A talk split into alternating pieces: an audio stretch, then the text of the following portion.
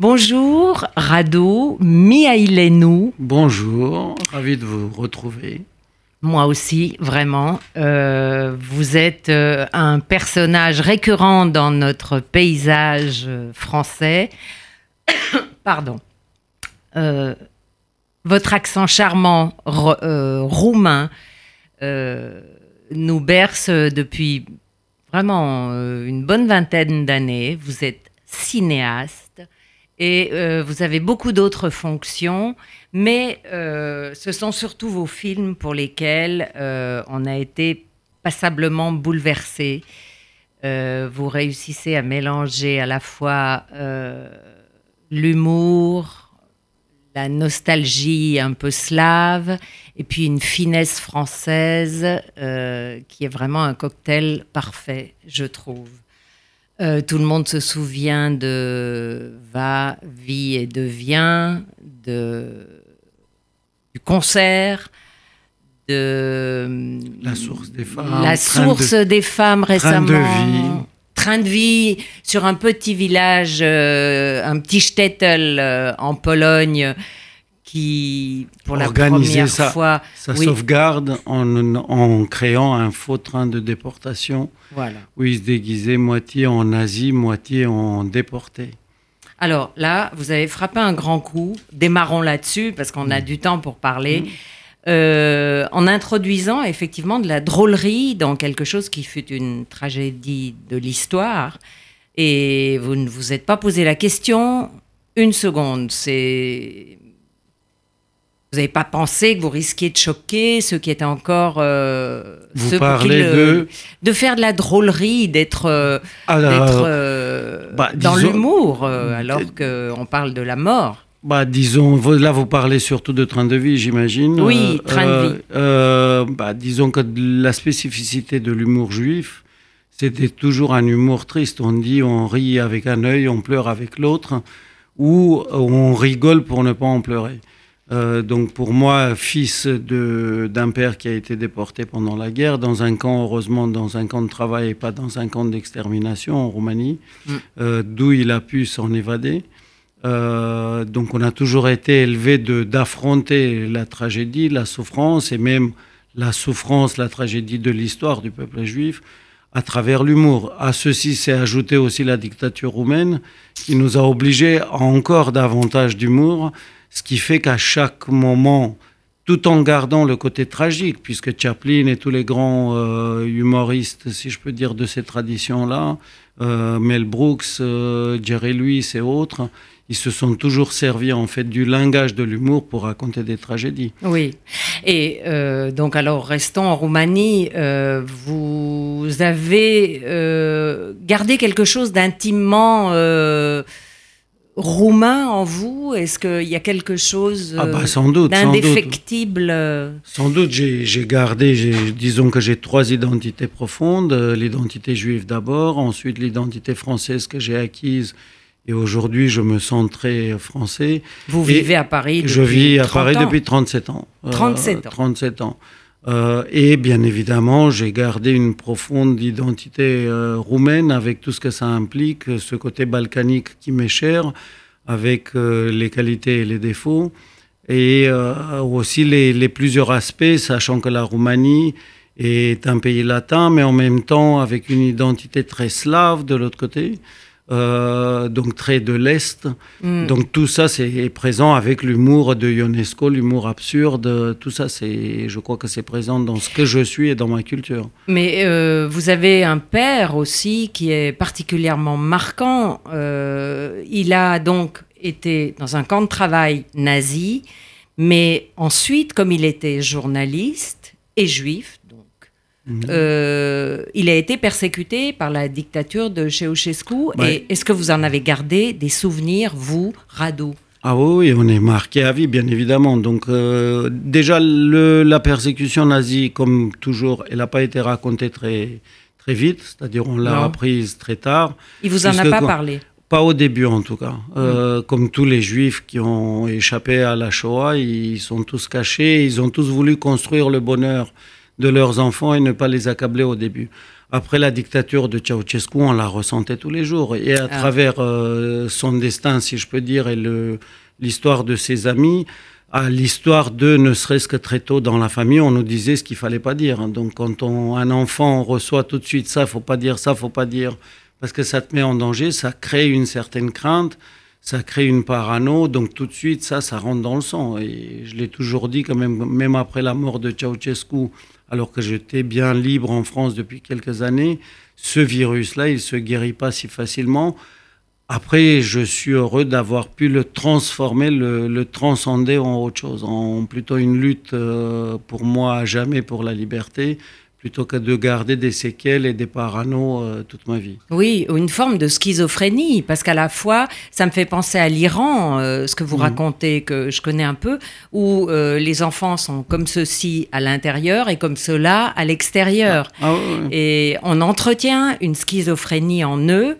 Et effectivement, il est difficile de s'en débarrasser. Aujourd'hui, je dirais pour moi, hein, je ne juge pas, mais que c'est une richesse parce que ça, ça ouvre euh, l'éventail, disons, de l'écoute, du jugement. Effectivement, de, on était d'une certaine manière dans la famille et encore parce qu'on craignait des micros dans l'appartement. Donc les choses interdites, on parlait soit dans la salle de bain, le robinet ouvert, soit on se promenait dans des parcs euh, où on soupçonnait qu'ils ne pouvaient pas nous espionner. Mais, mais en tout cas, ça crée une vigilance, mais ça crée aussi un jugement et une acuité quant aux phrases. Par exemple, dans la littérature, toute la bonne littérature humaine de l'époque, ils écrivaient entre les lignes. Ils ne pouvaient mmh. jamais exprimer au premier degré. Donc ça crée une acuité de lecture entre les lignes qui est assez intéressante, c'est-à-dire où on peut exprimer plusieurs choses à travers les mêmes mots. Oui, donc ça donne un double sens aux choses. C'est très hébraïque d'abord. Entraîné à ça, exactement. Mais euh, pourquoi deviez-vous, euh, pourquoi étiez-vous persécuté en fait euh, bah, C'est-à-dire moi directement petit, non, la, famille. la famille. Mon père était dissident et il a eu l'heureuse idée dès le début. Pendant la guerre, il était communiste, mais du mauvais côté. Il y avait deux courants communistes, le courant moscovite euh, d'Anna Pauker, donc qui était dirigé euh, par l'Union soviétique, mhm. et un courant de jeunes, de, il s'appelait Lucrezio Potreshkanu, qui était un ami de mon père, et qui eux étaient anti-staliniens. Et ils étaient naïfs, ils ne savaient pas qu'à Yalta, on avait déjà décidé le sort de la Roumanie. Ils pensaient que ce courant anti-stalinien, donc libertaire, et purement égalitaire, si je peux dire communiste, peut-être euh, naïf, mais qui étaient quand même ceux qui ont le plus combattu les nazis en Roumanie pendant la guerre, ils pensaient qu'il y avait une possibilité à ce qu'ils prennent le pouvoir ou à ce qu'ils organisent des élections démocratiques. On sait très bien aujourd'hui que les élections ont été pipées, que l'Occident, notamment Churchill et Roosevelt, ont vendu la Roumanie en échange de la Grèce. Euh, donc très vite, mon père a été en danger. Très vite, mon père était un dissident, même s'il était à l'intérieur du Parti communiste. Et par la suite, donc euh, voilà, il a été poursuivi pendant un an où il s'est caché après la guerre. Après, il a été libéré. Euh, il a été euh, plus mis sur, sous, surveillance et il a eu une carrière journalistique.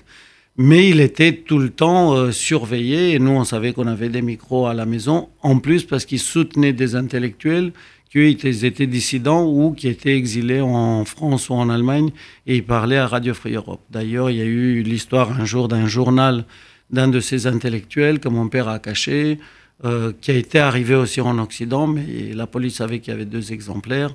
Et heureusement, ils l'ont pas trouvé chez nous, alors qu'ils ont tout cassé, ils ont tout renversé, ah. disant que c'était des, euh, des voleurs qui cherchaient, alors que rien n'était volé. Donc c'était clair qu'ils cherchaient le journal.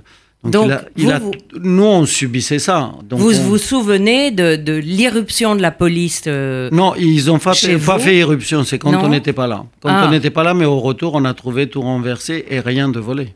Donc euh, c'était clair, et après, plus tard, mon père nous a raconté que c'était l'histoire du journal, qui d'ailleurs, un intellectuel roumain qui s'appelait Yerunka, euh, le lisait à Radio Free Europe, je ne sais plus si c'était tous les jours ou toutes les semaines. Donc voilà, la police était un peu sur les nerfs. Et vous, comme petit garçon, vous étiez à l'école avec des enfants euh, qui, avaient, qui subissaient un petit peu le même genre euh, de... Certains oui, certains non. J'ai eu surtout un de mes meilleurs amis euh, qui s'appelait Andrei Ursu, qui était juif aussi, et son père a été arrêté parce qu'il a tenu un autre journal qui d'ailleurs a mis en danger tous ses amis parce que lui, il tenait un journal où il donnait les vrais noms. Ah. Alors que le premier journal s'était déguisé avec des noms d'animaux où il ne savait pas exactement qui était représenté.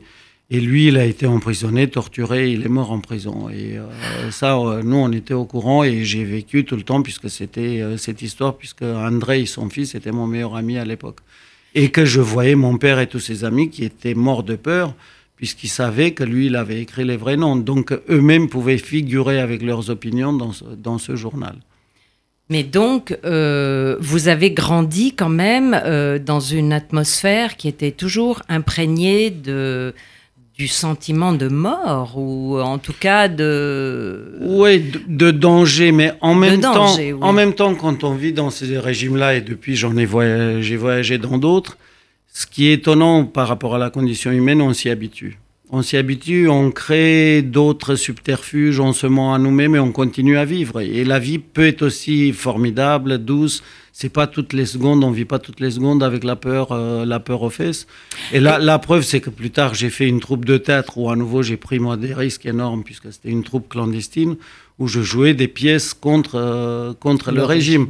Donc ça veut dire que j'avais en même temps peur, mais j'en avais pas, et où j'étais inconscient. Mais, mais ces doses d'inconscience existent toujours euh, sous les régimes euh, dictatoriaux.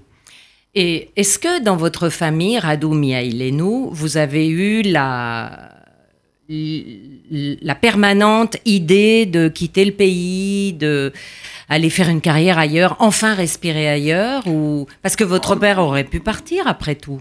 Euh, il aurait pu partir seul, mais pas en famille. Et il est parti souvent, c'est-à-dire lui, il était très ami de la France. Il a eu la chance d'être ami avec André Malraux, qui le faisait venir, qui mettait la pression au gouvernement roumain et qui l'aidait à sortir, mais le gouvernement le laissait partir en France uniquement parce que le reste de la famille restait en otage.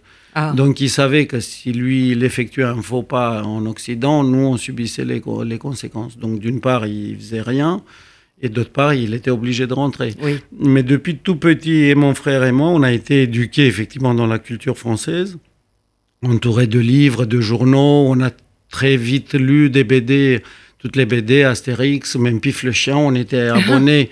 et ça, on avait le droit, puisque c'était euh, le journal de l'organe communiste.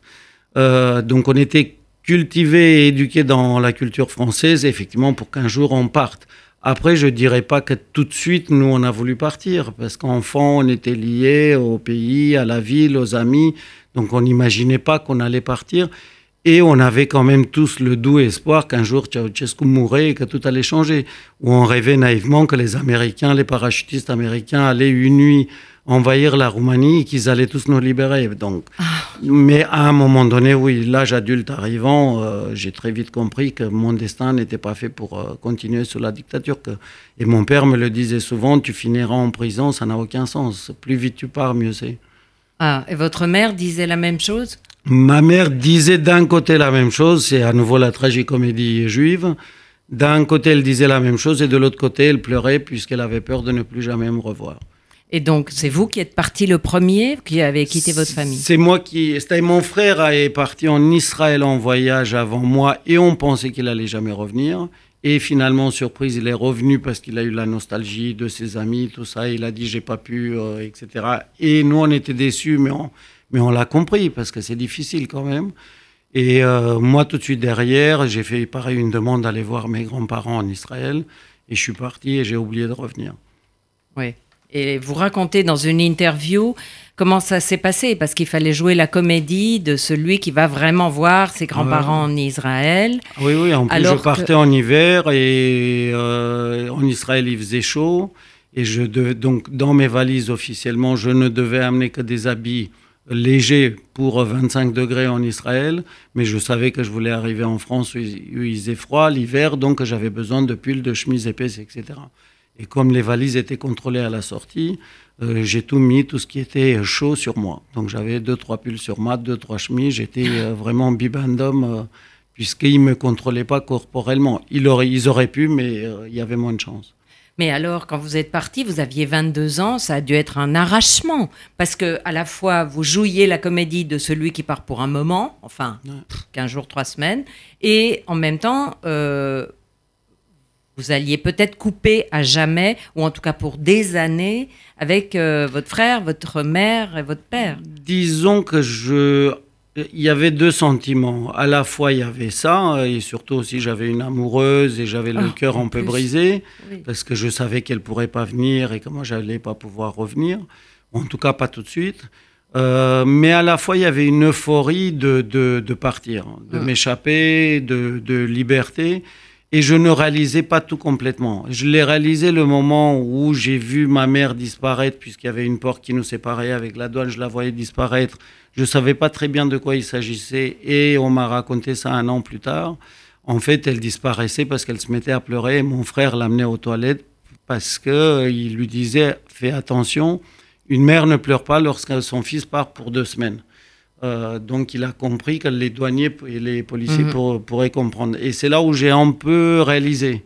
Mais avant, euh, encore une fois, il y, y y a des sentiments et dans cette précipitation-là, j'étais, comme on dit, euh, tourné vers l'avant, vers, euh, Oui. vers l'avenir et vers la liberté, vers cette soif de- d'enfin m'échapper. Et après, à Paris, j'ai réalisé euh, plus douloureusement ce que ça voulait dire seul, loin des siens, et avec l'idée, si Ceausescu ne meurt jamais, peut-être tu le re- reverras plus jamais. Mais vous avez quand même fait une escale en Israël. Entre-temps, vous avez rencontré vos grands-parents pour le coup. J'ai rencontré mes grands-parents, une partie de ma famille qui, est, euh, qui était là-bas, des amis de mes parents, qui m'ont aidé aussi un peu financièrement, puisque j'avais pas... J'avais aucune devise et j'avais pas l'argent du billet d'avion euh, dont j'avais besoin de Tel Aviv, euh, Paris. Et là, alors, Rado Mihailenu, euh, vous décidez de prendre votre destin en main tout seul à Paris. Et vous avez 22-23 ans. 22. Et peu d'argent. Comment J'ai eu, non, j'ai eu mon père qui était venu à Paris quelques années auparavant. Bon, Malraux n'était plus là, il était mort, mais il avait plein d'amis. Et avec ces amis-là, euh, ils lui ont conseillé une école de mise en scène de cinéma. Moi, je voulais faire du théâtre. Je, je n'avais aucune passion énorme pour le cinéma à l'époque, mais il n'y avait pas d'école de mise en scène de théâtre, donc j'ai atterri à l'IDEC. Mhm. Donc ses amis lui ont recommandé l'IDEC. J'ai eu le concours par correspondance à l'IDEC et heureusement une bourse de l'État français qui à l'époque était de 1000 francs par mois. Donc en arrivant à Paris, j'avais un tout petit pécule qui n'était pas suffisant pour loyer, électricité, etc. etc. Euh, donc heureusement, des amis de mon père m'ont trouvé une loge de gardien vide que j'ai dû retaper et ils m'ont dit voilà si tu la repeins, si tu aides un tout petit peu à laver les escaliers, monter le courrier, bon bah tu peux habiter là-dedans. Donc j'ai habité là-dedans pendant trois ans.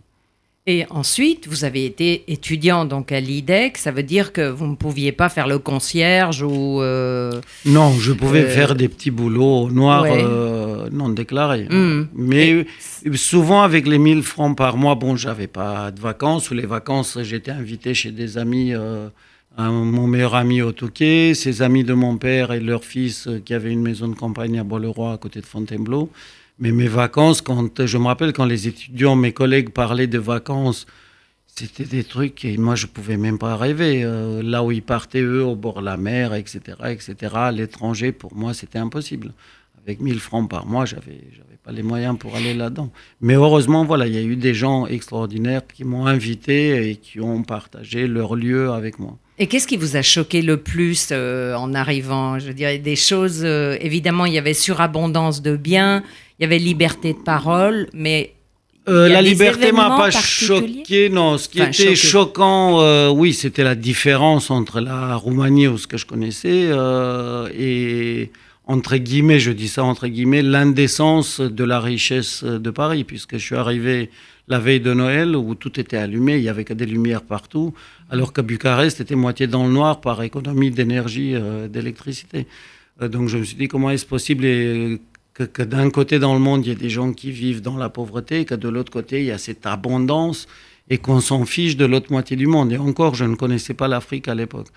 Euh, mais donc ça, ça a été un choc. Et ensuite, effectivement, le deuxième choc, bon, ça a été la solitude et la- le rejet de certains. euh, Pourquoi? Bah, Parce que j'avais un accent, parce que j'étais différent, parce que j'étais fou, j'étais peut-être sans doute moi aussi un peu intolérant par rapport à mes idées. Et euh, où je me rappelle, oui, ce qui m'avait choqué aussi, c'est la, hum, la notion de liberté. C'était une période, euh, années 80, très post-68 arts, où tous les, les jeunes se prenaient pour des 68 arts alors qu'ils ne l'étaient pas, puisque c'était la génération d'après. Et il parlait des cigarettes euh, et euh, Libé, certains livres à la main, de liberté, de liberté, mais ils étaient tous des fils de, de parents riches. Et souvent, je leur demandais, mais vous savez ce que ça veut dire la liberté ou ce que ça veut dire manquer de liberté Et ils ne savaient pas. Ou en tout cas, moi, ça me semblait euh, un tout petit peu théorique. Et vos premiers amis, alors, étaient... Ah oui, ils ont été formidables parce que c'est les premiers, et c'est pour ça qu'ils sont toujours amis encore aujourd'hui, c'est les premiers qui ont essayé de me comprendre tel que j'étais, et euh, avec mes souffrances, mais euh, voilà, tout ce que je baladais avec moi, la dictature, euh, les chocs, la parano. J'ai transporté deux ans la peur qu'on me tue, qu'on me suive, que la police secrète va, va m'abattre ou qu'ils vont me droguer pour me faire revenir en Roumanie. Donc voilà, tout ça, J'imagine pour un Français, c'était pas simple à comprendre. Mm. Et tous mes jugements un peu extrémistes, oui, j'étais un peu radical. Parce que pour moi, la liberté, il fallait en profiter et il fallait savoir de quoi on parle.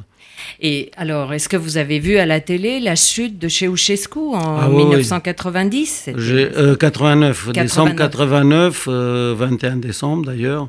Euh, j'ai dû jeter une partie récemment. Je crois que j'ai enregistré une cinquantaine de cassettes VHS à l'époque puisque je regardais jour et nuit euh, toutes les chaînes de télévision. Euh, bah, surtout, il y en avait une qui, qui, montrait la révolution, un peu avec un générique comme La guerre des étoiles. C'était la cinquième à l'époque, avec un journaliste d'ailleurs de la cinquième qui est décédé à Bucarest, Jean-Claude Bourrat, je me rappelle ah très bien. Et, la cinquième de Berlusconi, exact. la, la Cinque. Oui. Exact. Et euh, je regardais ça jour et nuit. Euh, j'avais l'impression que je revivais la guerre d'Espagne ou les forces internationales, entre guillemets, puisque tout le monde y allait. Et j'étais impatient d'y retourner, donc j'ai pu y retourner au mois de mars 90. Euh, ah, vous n'avez pas attendu, en effet.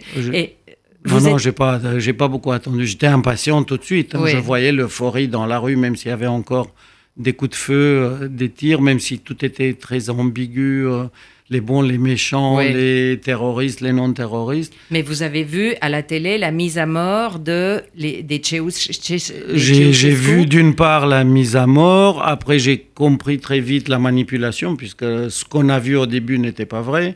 Et quand même, j'ai assisté à Paris euh, à travers mon cousin et un ami à lui qui après est devenu très connu en Roumanie. Le marchandage entre ces images était effrayant dans un restaurant roumain près de la place de la République. ah, mais je ne connaissais pas ce marchandage, moi. C'est quoi? Bah, Il y a eu plusieurs versions. Il y a eu d'abord la version courte, hein, et euh, c'était euh, bon, un grand journaliste, je ne vais pas tout nommer, de TF1, qui a marchandé avec celui qui était responsable de l'audiovisuel du premier gouvernement de Roman, qui en fait a ramassé ce que sept chefs opérateurs roumains assez connus de télévision et de cinéma avaient filmé, un peu partout dans Bucarest, la révolution, plus le procès, plus l'exécution, entre guillemets, de Ceausescu. Et il a vendu ça à TF1. Après, il y a eu le scandale où on avait compris que c'était monté. Et donc, on ne voyait pas tout, qu'il y avait une manipulation. Il a revendu, ça, j'ai pas assisté parce qu'ils ont négocié en Suisse, toujours avec TF1, où ils ont revendu la version longue. Et dans la version longue, on comprenait un tout petit peu qu'en fait, ils n'étaient pas exécutés là où ils avaient été filmés, puisqu'il n'y avait pas d'impact de balle à hauteur d'homme, mais juste par terre, et qu'en fait, ils ont été amenés là une fois exécutés ailleurs. Et vous, euh, vous n'aviez toujours pas vos parents et votre famille avec vous ou ils euh, étaient si, encore si, si, Non, non, si. Ils sont en 83, j'ai réussi à sortir mon frère et mon père, par une relation qui était le ministre de l'Intérieur de l'époque, avec qui, à qui, heureusement, pendant la guerre, il avait sauvé la vie. Euh, il lui a demandé de faciliter le départ de mon frère, qui était refusé depuis un moment. Lui, il voulait immigrer en Israël. Et euh, il a été le voir, il lui avait jamais rien demandé depuis la guerre, et le ministre de l'Intérieur euh, l'a aidé. il lui a dit voilà, Radou est à Paris, il n'a jamais déclaré quoi que ce soit contre le régime. Laissez partir mon deuxième fils. Donc ils l'ont laissé partir. Il est arrivé d'abord à Paris, euh, puisqu'il voulait en fait venir à Paris. Il a remboursé l'État d'Israël qui avait fait des frais pour lui en tant que démarche de l'Echadash. Et par là, ça c'était en 83. Et en 85, ensemble, on a sorti nos parents qui sont arrivés à Paris en jeunes immigrés. ils avaient 60 et quelques années. Oui, ça a dû être très difficile. À 60 ans, arriver dans ce pays, votre mère parlait français aussi. Euh, ma mère parlait français moins bien que mon père et elle était un tout petit peu moins sociable. Mon père connaissait tout le monde, donc lui, il était comme un poisson dans l'eau euh, en France. Il connaissait tellement de gens et il sentait bien. C'était la ville de ses, de ses mhm. rêves. Ma mère était heureuse d'être avec nous, mais elle avait quand même laissé tous ses amis derrière en Roumanie, donc pour elle, l'adaptation a été un peu plus compliquée. Et aujourd'hui euh, oh, bah, Ma mère est morte il y a 20 ans. Euh, aujourd'hui, mon papa, je touche du bois, est toujours là. Il a 97 ans et il dit toujours La vie aime ceux qui aiment la vie.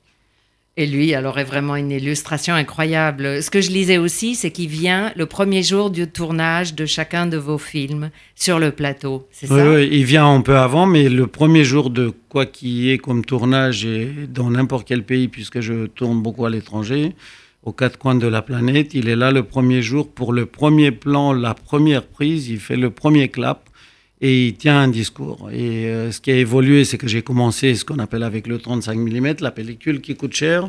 Donc quand on dit moteur, à l'époque, pour mes premiers films, il faisait des discours très courts, hein, parce que mmh. dans la pellicule, dans un magasin, ça durait que 4 minutes à peu près.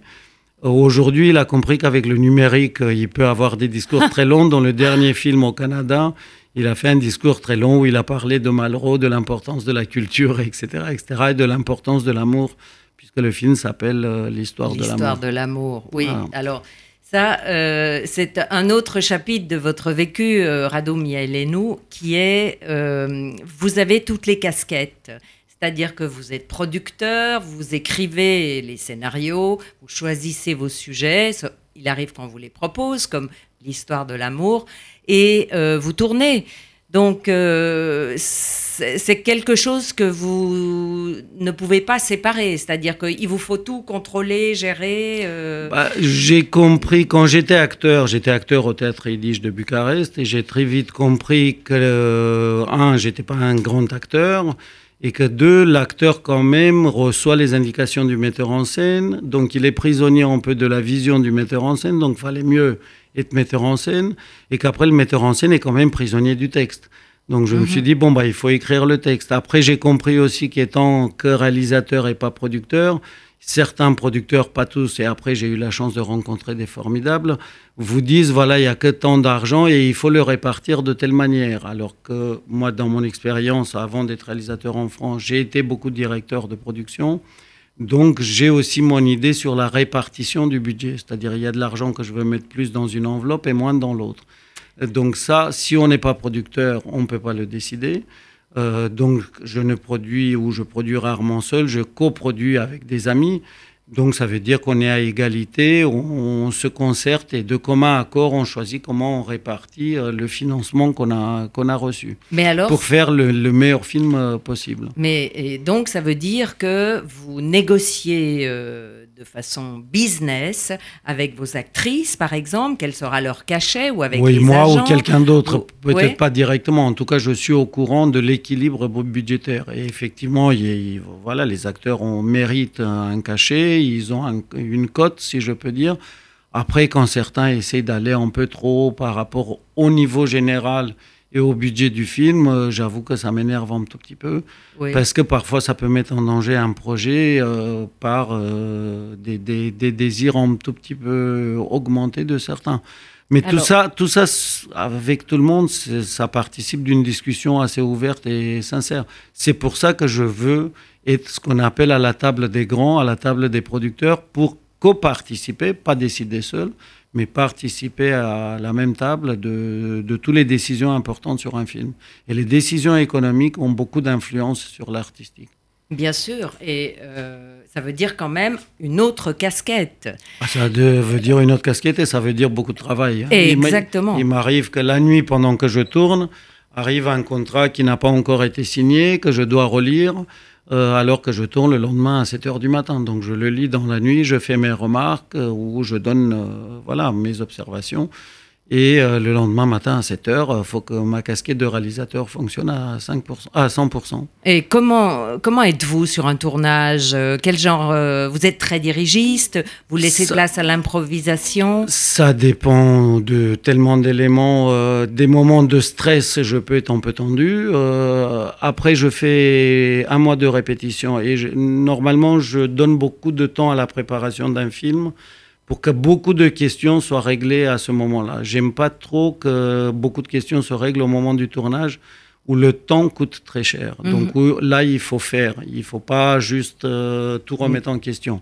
Après, bien évidemment, sur tout plateau, ce que j'appelle, je, je, laisse les portes et les fenêtres ouvertes au miracle puisque le miracle doit entrer, mais sur une base déjà quand même très très travaillée. Ah. Euh, mais voilà, après il y a des moments où je suis très tendu parce que la scène est difficile, parce que les conditions, soit il pleut et je voulais de la, du beau temps, euh, soit ça se passe pas exactement comme je voulais, donc je dois trouver des astuces comme il y a des moments où tout se passe très bien et que tout est formidable, où on peut tous être de très bonne humeur. Et euh, est-ce que vous faites passer des castings à vos actrices ou à vos acteurs euh? Ça dépend. Quand il y a des acteurs ou actrices euh, très connus dont j'ai vu énormément de films, j'ai pas besoin parce que je hmm. sais les, je connais leur palette et leurs possibilités. Après, j'ai quand même toujours besoin de, de parler avec eux, d'échanger, de prendre un café ou de dîner pour qu'on se connaisse, parce qu'un film, c'est une longue aventure. C'est comme si on partait dans le désert.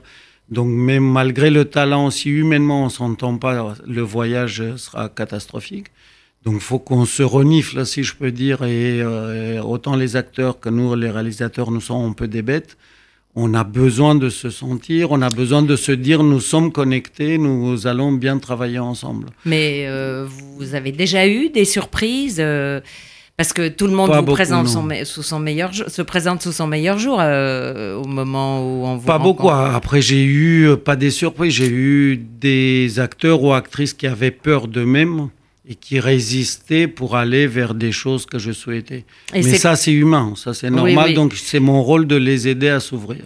Et euh, vous dites il y a des scènes difficiles. Euh, quelles scènes vous diriez euh, sont les scènes les plus difficiles? Ça dépend. C'est pas forcément là où il y a beaucoup de monde, beaucoup de figurations ou beaucoup de moyens, des trains, etc. Train de vie, c'était difficile parce que j'avais tout le temps 500 figurants, un train à manœuvrer, des véhicules de guerre, etc. Mais mm.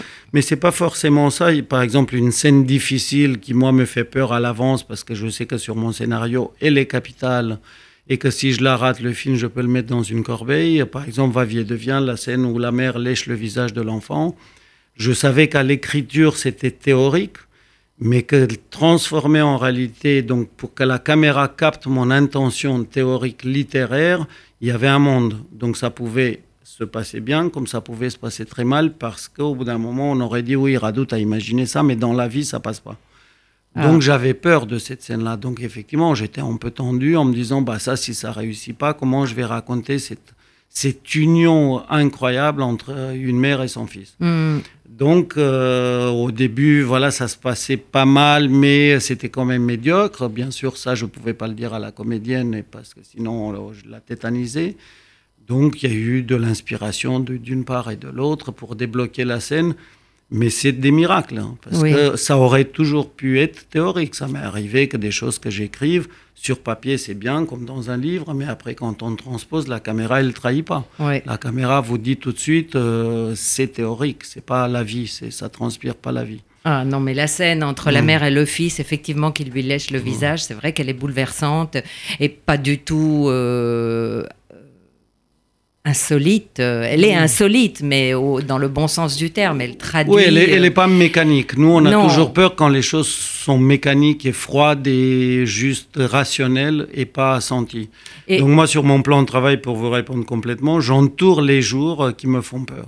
Et mhm. les jours essentiels, et je les prépare deux fois plus. Les scènes de sexe, par exemple euh, Ça, par exemple, dans La Source des femmes, oui, ça faisait peur euh, pour plein de raisons, parce que je déteste les scènes d'amour mal faites ou banales, où il n'y a rien qui jaillit, euh, où je me dis je l'ai vu 50 fois donc ça m'intéresse pas, et qu'il n'y a pas de sentiment, il n'y a pas de sensualité, il n'y a rien. Et en plus, je savais que Léla est très pudique et qu'elle n'aime pas tourner nue et qu'il fallait rien voir. Donc on a organisé même des costumes spéciaux pour qu'elle soit rassurée. Elle avait très peur, l'acteur était un bijou et il s'entendait très bien. mais euh, il avait peur qu'il la regarde alors qu'elle était déjà amoureuse de son mari euh, d'aujourd'hui. Lui, du fait de cette peur à elle, lui, il avait peur qu'elle, elle croit qu'il la regarde. Donc au début, la scène était d'une froideur. Et je craignais tout ça. Je, je, je savais à l'avance. Bon, j'ai essayé de les préparer. Même le matin même, je crois qu'elle est là à pleurer en disant T'es sûr que tu veux faire cette scène? Elle était très mal à l'aise et je la comprenais. Oui. Donc voilà, je savais que la journée allait être faite de diplomatie et qu'en même temps, cinématographiquement, je ne pouvais pas la rater et raconter ce que je voulais raconter, que c'était une libération, puisque jusque-là, elle avait été obligée de faire euh, la grève. Et donc, elle offrait quelque chose Mhm. à son mari. Et voilà, je ne devais pas rater ça. Je savais mon objectif. Euh, donc, c'était très compliqué. Donc, euh, oui, elle était hyper marquée dans mon plan de travail, scène difficile. Et en fin de journée, elle elle était très heureuse. Je lui ai tout de suite montré les images pour qu'elle soit rassurée qu'on ne voit rien, euh, etc. Et moi, j'étais très heureux de, de la journée. oui. Oui. Et alors là, euh, on peut s'interroger pourquoi vous ne prenez pas. euh, je, je dis pas Isabelle Huppert parce que là, elle correspondait pas au rôle. Il fallait quelqu'un de jeune. Mais c'est vrai que j'ai vu Gemma Atherton dans votre euh, L'histoire de l'amour. histoire de l'amour, mais vous ne prenez pas de d'actrice très star euh, dans vos Ça castings. dépend. Encore une fois, c'est une question de rencontre hein, entre une histoire, un personnage et une actrice. Mhm. Euh, Yael Abekassi, c'est quand même la plus grande star israélienne. Euh, Mélanie Laurent, c'est une grande star, même si à l'époque, elle n'était pas aussi grande star euh, qu'aujourd'hui. Leila, c'est une grande star. J'ai quand même eu la chance, Gemma, c'est une star internationale. Elle a fait James Bond, elle a fait des grands films. Euh, donc, je, je- je ne dis pas que je choisis des femmes qui seraient moins stars. Je choisis la l'actrice idéale. Mais Isabelle savez- Huppert, on, on se connaît un peu. Ça serait un rêve qu'un jour j'ai un rôle à lui proposer. Mais comme je ne peux pas écrire pour quelqu'un, j'écris des histoires. J'écris des histoires avec des personnages qui me traversent l'esprit.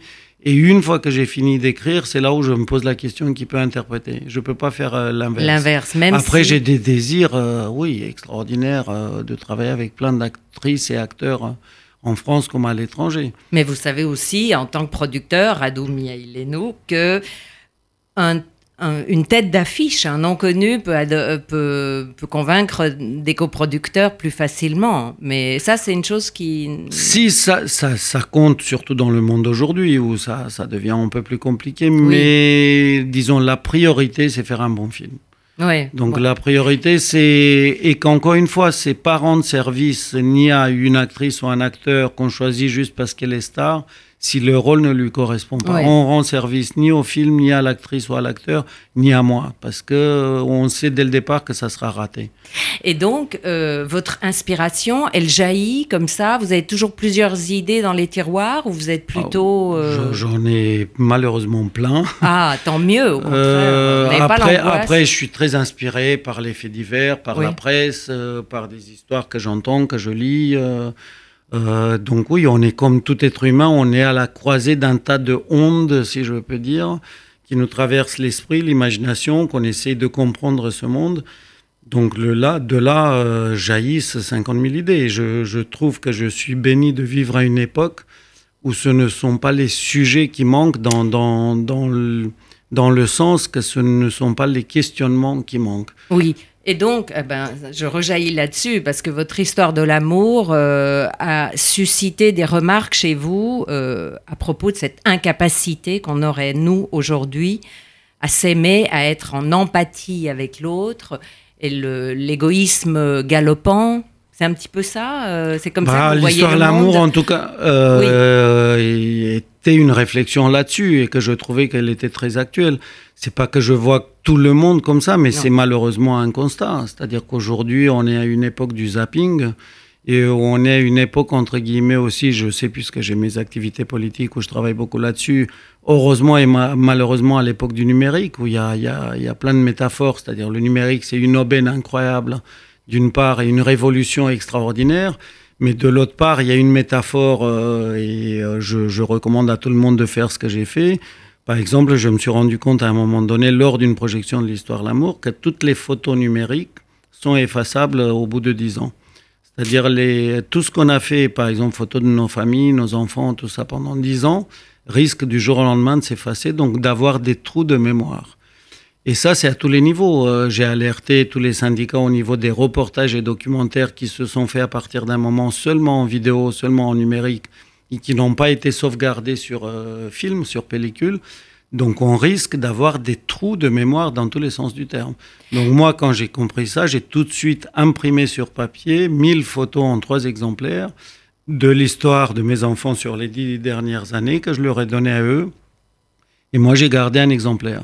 Donc voilà, ça, ça pose cette question effectivement de l'amour. Aujourd'hui, l'époque du zapping, c'est de l'amour qui s'efface, qui s'allume et qui s'efface très, très rapidement. Mais il y a aussi une forme de superficialité. Euh, dans cette technologie aussi. Vous avez une jeune génération. Vous avez deux enfants. J'ai deux enfants. Qui sont un est grand, je crois. Les deux, les deux sont grands, 27 et 24 ans. Donc il y a votre fils qui est acteur.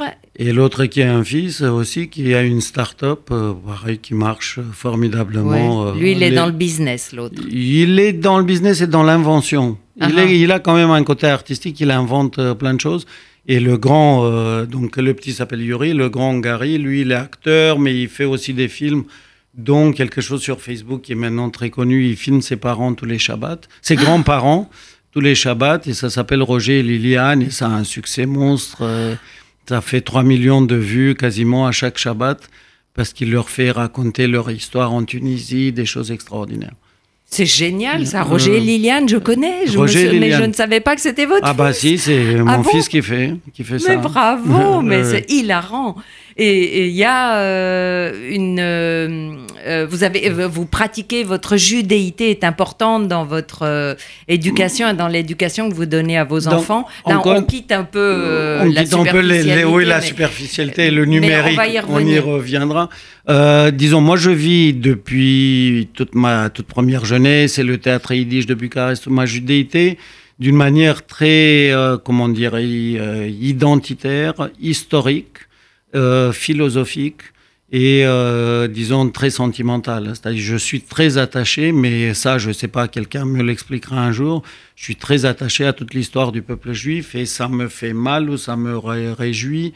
Mais je vis euh, la sortie de Moïse d'Égypte, tous les événements, Abraham, bon, quand j'ai étudié l'histoire des Éthiopiens, l'histoire de Moïse et Tzipora, donc voilà, ça m'a posé question. Je les vis très intensément et d'une manière très présente. Après, je ne suis pas religieux dans le sens euh, classique du terme, c'est-à-dire je serais plutôt peut-être agnostique à la Woody Allen ou les euh, Marx Brothers. Euh, mais je, voilà, au niveau identitaire et philosophique, c'est-à-dire j'adore lire la Torah et le Talmud pour trouver, couper le fil en quatre en 16 et trouver des questions, et encore des questions, puisque les réponses, je sais très bien qu'elles sont périssables et euh, qui, qui dure très peu de temps. Mais c'est les questions, et ça depuis le début, euh, depuis que mes enfants étaient petits, on faisait des concours de bonnes questions. Ah, bravo, vos enfants doivent avoir des cerveaux encore mieux, euh, encore bah, j'ai été éduqué pareil, j'ai été éduqué que c'est pas la bonne réponse qui est essentielle, mais la bonne question. La bonne question, et eh oui. Et est-ce que vous reliez cette judéité à Israël? Je lis à Israël, puisque l'Israël, c'est d'une part la terre euh, des débuts, et d'où tout est parti. C'est la terre aussi du retour, c'est la terre du rêve, euh, puisque tous les peuples juifs euh, du monde entier disaient tous en cœur la même chose l'année prochaine à mhm. Jérusalem, et que c'est aussi pour moi la racine de la spiritualité, c'est-à-dire il y a, y, a, y a, plein de plein d'histoires qui viennent d'Israël, et c'est une terre aussi effectivement où on n'a plus peur de dire je suis juif. Euh, donc en ça, euh, par rapport au sionisme, c'est très, euh, c'est très important. Après, je vis intensément aussi tous les événements qui se passent en Israël ou au Moyen-Orient, sachant aussi par respect pour les Israéliens, et je sais puisque j'ai eu beaucoup de discussions quand je vais en Israël, que je, ne, je dois toujours me retenir de juger à leur place. C'est-à-dire, c'est ah. une chose d'être en diaspora et on a le droit d'avoir euh, une pensée, un jugement, mais il faut aussi respecter leur jugement intérieur. C'est pour ça que toujours j'ai deux cerveaux, si je peux dire. Bien sûr que Netanyahou, j'aime pas trop ce qu'il fait. Euh, mais en même temps, j'écoute aussi ceux qui aiment Netanyahou en Israël, même si je ne suis pas d'accord avec eux. Mais je, je, me dis, eux, ils vivent, même s'ils ne sont pas majoritaires, heureusement, ceux qui aiment euh, Netanyahou, même s'il est élu quand même. Et oui, quand même. Voilà. Mais, euh, mais je respecte euh, leur point de vue parce que je me dis, euh, moi, je juge de loin, je suis dans un fauteuil devant ma télé et en écoutant la radio et en lisant des journaux qui parfois ne sont pas très objectifs.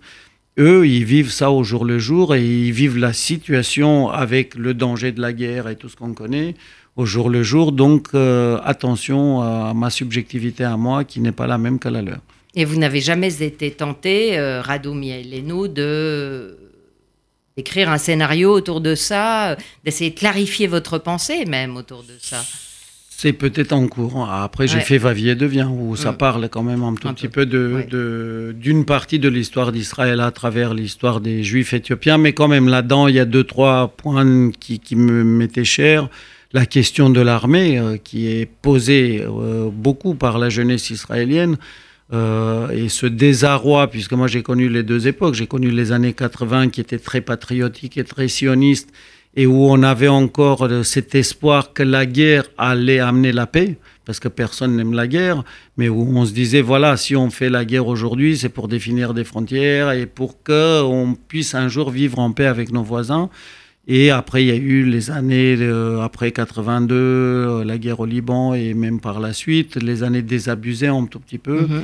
où la jeunesse israélienne commençait à se poser la question est-ce qu'un jour il y aura la paix? Ou est-ce qu'on meurt et on fait la guerre pour rien? Ce qui est dangereux aussi, parce que ne plus faire la guerre, c'est se déclarer vaincu et être peut-être un jour occupé, comme m'avait dit un de mes cousins le premier jour où je suis arrivé en Israël. M'a dit fais attention dans tes jugements, nous pourrons gagner toutes les guerres, mais nous n'en perdrons qu'une. Hmm. Euh, donc euh, ça, ça m'est ça m'est resté. Mais là, aujourd'hui, euh, vous n'avez pas l'impression qu'on est allé un peu trop loin pour construire quelque chose? Et que Bien malheureusement bien Israël sûr. est condamné à la guerre euh, Non, mais le, le- le contexte est d'une telle complexité. C'est Oui. pour ça que j'essaye de, de m'engueuler avec moi-même et d'avoir un débat talmudique avec moi-même. D'un côté, je me dis, euh, Netanyahou, arrête de les provoquer avec les colonies. Euh, de l'autre part, je me dis, mais quand même, quel, quel boxon ce Moyen-Orient et quel, quel euh, étincelle tout le temps, tout le temps pour allumer la guerre entre le Hezbollah, entre le Hamas, entre les sunnites, les chiites, euh, entre euh, l'Irak, l'Iran, euh, l'Arabie saoudite, le Qatar, le Yémen, tout ça. Je me dis, mais comment on va éteindre tout ça Et au milieu, il y a un pays qui est différent, qui est de culture très européenne, même si aussi euh, quand même orientale, mhm. et euh, qui est très occidental à l'intérieur d'un monde qui est assez différent et d'une euh, philosophie de vie qui est très différente. Donc, effectivement, c'est ça serait trop facile de leur dire voilà ce qui est juste, voilà ce qui n'est pas juste. C'est compliqué de, de comprendre ce qui est juste. Et vous comprenez que les Français fassent leur alia, euh, fuient euh, l'antisémitisme français Bah, je, je constate, euh, et effectivement, c'est- terrible. C'est-à-dire, euh, il y a un antisémitisme grandissant euh, en France et en Europe. Il y a quand même une extrême droite européenne qui monte. Ça, ça, ça fout les jetons, ça dresse le poil et ça rappelle terriblement les années 30. J'arrête pas de parler avec mon père sur des symptômes communs.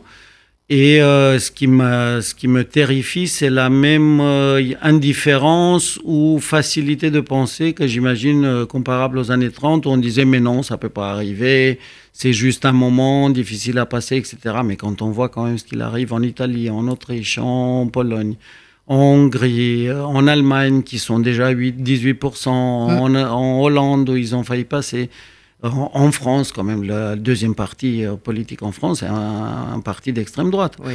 Donc quand on voit tout ça, on se dit bien sûr qu'il y a danger euh, d'antisémitisme terrible et que comme d'habitude, ça arrive avec deux ismes qui sont face à face. Euh, les années 30, c'était le fascisme et le communisme qui étaient le- la peur. Aujourd'hui, c'est le terrorisme, donc ces immigrés qui font peur et qui accentuent euh, une réaction d'extrême droite. Euh, et, là, on se dit, mais en un siècle, la condition humaine est restée aussi bête. Et, là, aussi peu de solutions et des solutions aussi terribles qu'il y a 100 ans. C'est terrible, sachant comment la technologie et les sciences ont évolué, mais que la spiritualité laïque, je parle, et la, condition humaine, la pensée, n'a pas évolué parce qu'on ne sait pas 100 ans plus tard résoudre le même problème d'une manière positive. C'est-à-dire que vous dites aussi, euh, Radou et nous, que les gens euh, sont refermés sur eux-mêmes et même que l'Occident euh, perd sa confiance en lui. C'est-à-dire qu'il y a une forme de doute terrible sur les valeurs. Il y a ça, mais c'est exactement le même principe qu'il y a 100 ans. Il y a, dans les années 30, c'était la même chose. Mhm. C'était le communisme qui bouleversait un peu l'ordre établi qui apportait des idées nouvelles, bien sûr, certaines étaient dictatoriales, mais au début, c'était une idée peut-être euh, révolutionnaire. Et ça a bouleversé, donc il y a des antagonismes qui se sont créés, des peurs, donc ça a donné la guerre d'Espagne d'abord, euh, montée des fascismes en Italie, en Allemagne, etc. Des résistances stupides, alors que la question aurait pu être posée et trouver des solutions modérées et euh, de, de, milieu. Mais euh, là, à nouveau, on exacerbe, à nouveau, c'est la même, c'est la même histoire sous fond de conditions économiques, euh, sociales fragiles. Mais c'était la même chose après la, la, crise économique de 28. À nouveau, on exacerbe et on monte les uns contre les autres et des idéologies les unes contre les autres. Et là, le drame, c'est que finalement, la technologie universelle, le web, propage très très vite euh, à la fois euh, des idées délétères, euh, des fake news et peut même, enfin, ne, grandit, ne fait pas grandir les neurones et la pensée complexe. Non, et que ce qui inonde malheureusement le net, c'est plutôt des éléments de poubelle que de la grande spiritualité. C'est ça, qui, qui est terrible. Et, et, ça se propage à vitesse grand V. Bon, c'est une note euh, vraiment euh, tragique. oh, mais j'espère encore euh, à l'intelligence de l'humanité. Oui, alors à propos d'intelligence justement et de création, il ne faut pas oublier avant de se quitter. Parler d'un magnifique opéra.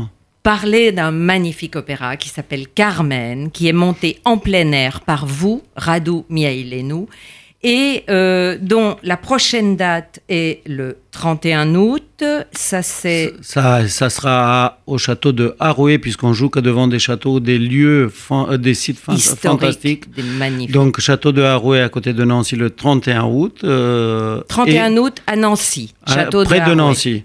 et ensuite, il y a quatre dates formidables, 5, 6, 7, 8 septembre, dans la cour des Invalides.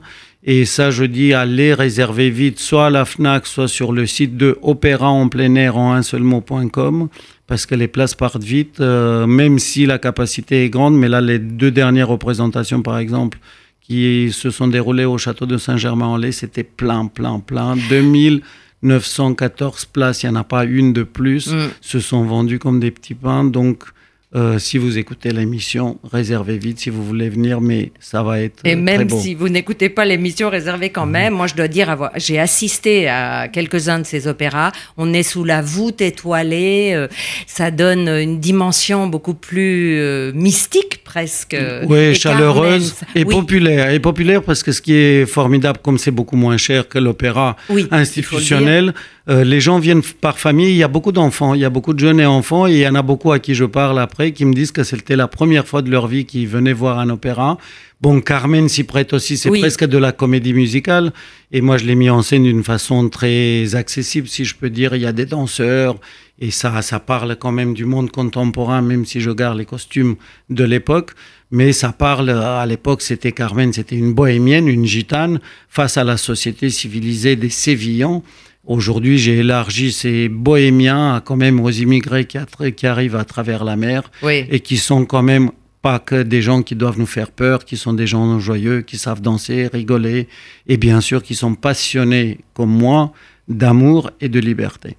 Alors, j'aimerais juste ajouter une actualité à votre... Euh, ce que vous allez vivre là maintenant, c'est que euh, Radou et nous, vous vous lancez dans une série, si j'ai bien compris. Je, je, suis en train d'écrire euh, deux séries même. des séries euh, qui vont être diffusées sur. Pour l'instant, on est en train d'écrire, le temps de les tourner l'année prochaine, ça va pas être avant 2019 euh, et c'est trop tôt pour dévoiler les sujets. Ah, très bien. Ok. Alors.